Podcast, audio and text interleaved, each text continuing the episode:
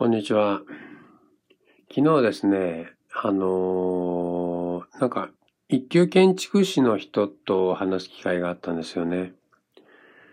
で、あのー一級建築士の人ってね、やっぱあの、すごいイメージが、まあ僕の中であってね、なんかこう、なんなんだろうな、ちょっとこう、高い感じがしたんですけど、なんかすごく気さくでね、まあ、あのーうん、もう普通の人っていうかね、まあ普通の人なんだなっていうか、まあね、あのーやっぱ仕事はね、知識量は当然すごいと思うんですけど、まあやっぱり、ね、普通、中身は同じなんだなっていうか、まあ当たり前なんですけど、そういうことを感じましたね。で、その人がね、一個あの、ね、教えてくれた話、まあ途中出てきた話なんですけど、うん、あの、安い物件とかあるじゃないですか。安く、まあ1000万以内で家を建てれるとか。うん、あの、まあ、安い物件ですよね。そういう物件っていうのは、あの、打ち合わせ回数が決まってる。なんか担当者さんの。まあ、打ち合わせ回数3回までとかね、5回までって、あの、営業さんが決められてるみたいなんですよね。だから、あの、細かな要望とかね、あの、やっぱり家作るとなるとね、こうしたいとか、ここはこうしたいとか、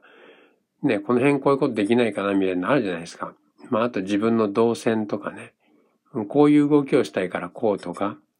で、やっぱりね、あの、打ち合わせ回数が3回とか5回までって決まってるんで、あの、なかなかね、その辺ができないみたいなんですよね。あの、言えないっていうか、まあ、言えない雰囲気みたいのがあって。で、例えばね、それ、あの、ね、それ言ったとしても、いや、それは構造上無理ですみたいな感じで、まあ簡単に断られたりするんですよね。で、まあ僕らもあの、構造上無理って言われるとね、まあ、そうかみたいな感じで、まあしょうがないじゃないですか。でも実際その方言うには、あの、こうすればできるっていうのは結構多いみたいなんですよね。蓋を開けてみると。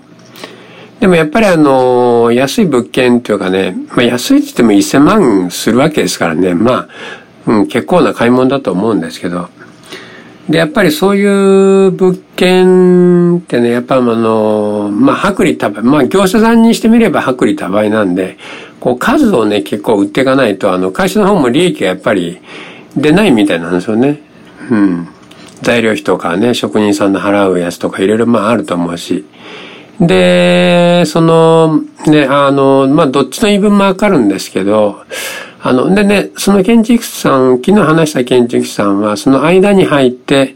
じゃあここをこうすれば、ね、うん、できるみたいなことを教えてくれるっていうか、相談に乗りたいみたいなね。うん、なんかそういうことをやりたいなっていうか、あので、その自分がこう依頼を受けるとかそういうのじゃなくて、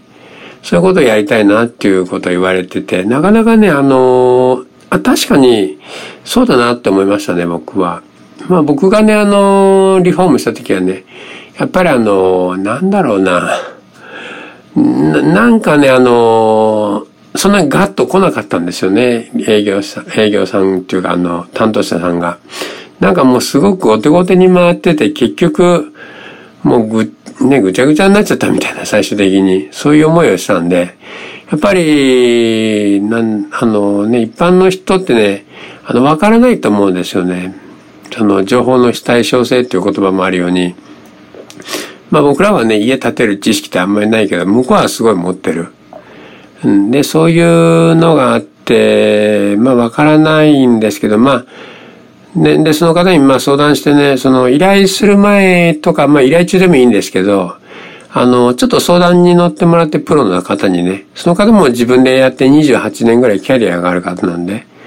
まあ、相談に乗って、うん、なんかそういうことをやりたいみたいに言われてて、で、まあ、なかなかいいか、いい話だなと思って、で、それをね、ちょっと、うん、形にできるよね。なんかそこをうまくできるかなっていうのはあるんですけど、まあそこはね、形にするのはまあ僕の、なんだろう。まあ今度僕のね、あのーなんだろう、文章力とかね、表現力に変わってくるんで、まあそこはね、あのーうん、精一杯やっていきたいと思います。聞いていただきありがとうございました。失礼します。